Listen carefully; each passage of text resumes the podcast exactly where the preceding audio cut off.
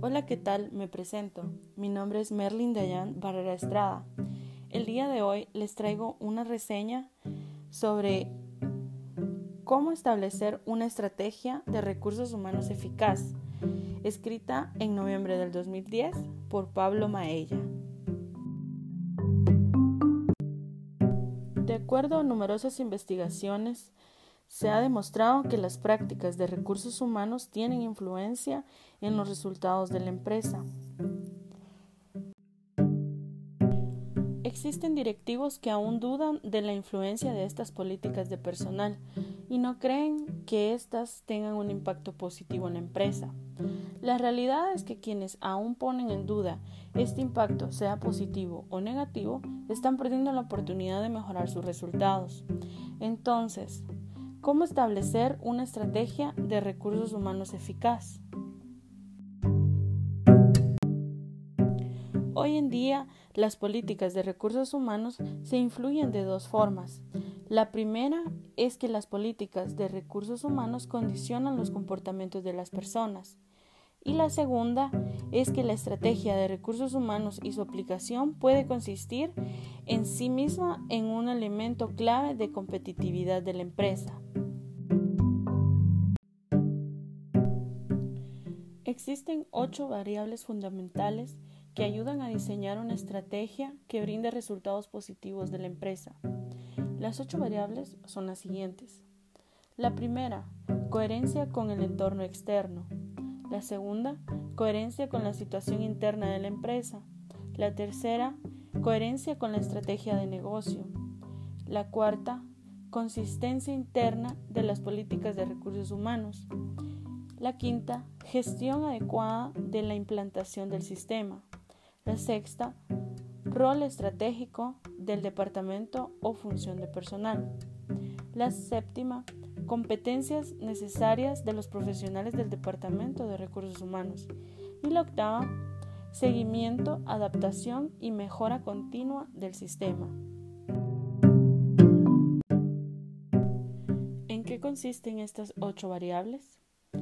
Veamos, la primera, coherencia con el entorno externo. Nos dice que los factores externos se caracterizan porque normalmente la empresa no puede influir en ellos de manera significativa. Además, porque son comunes para todas las organizaciones relacionadas, es decir, que afectan a casi todas las empresas de un sector concreto o de un país determinado, o que utilizan una determinada materia prima. Por ejemplo, los aspectos legales son factores externos que afectan a todas las compañías de un determinado país sobre los cuales normalmente la empresa no tiene mucha capacidad de influencia y a los que hay que adaptarse si se quiere ser eficaz. La coherencia con las características internas de la compañía nos habla sobre los factores internos de una empresa que a diferencia de los externos son específicos y particulares para cada organización y las propias compañías sí tienen las posibilidades de influir en ellos y modificarlos. De hecho, a veces los tienden a cambiar para adaptarse al entorno o seguir en una determinada estrategia de negocio. Por ejemplo, una organización que ha contado tradicionalmente con un proceso productivo muy automatizado y sistematizado y que en un momento dado decide apostar por una estrategia de flexibilidad productiva, tendrá que modificar sus características internas a base de establecer políticas de recursos humanos que fomenten la polivalencia y la iniciativa.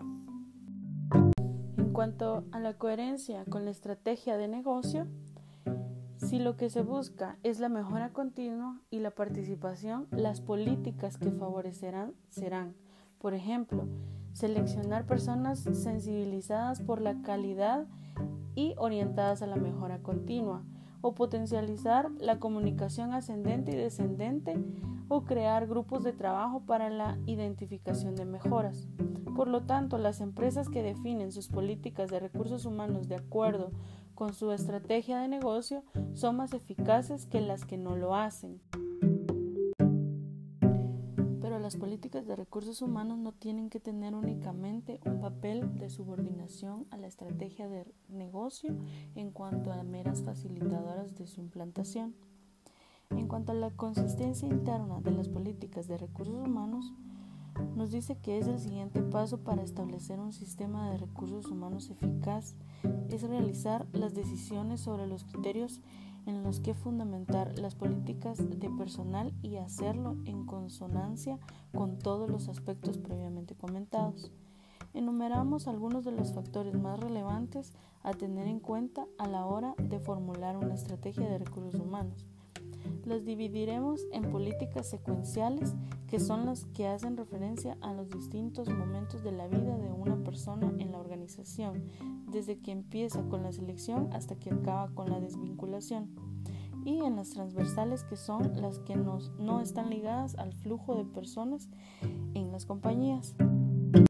En cuanto a la gestión adecuada de la implantación, nos dice que una vez definidos la estrategia y los criterios básicos de las políticas de recursos humanos, hay que traducir todo ello en prácticas y acciones concretas para posteriormente aplicarlas.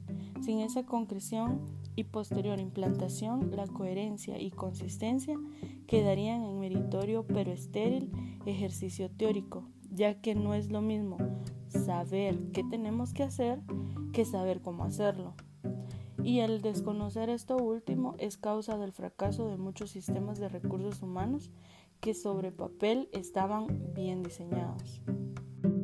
En cuanto al rol del Departamento de Recursos Humanos, nos dice que el posicionamiento del departamento del mismo dentro de una empresa también impacta en la eficacia de las políticas de gestión de personas y su influencia se da tanto en la definición como en la implantación del sistema de personal.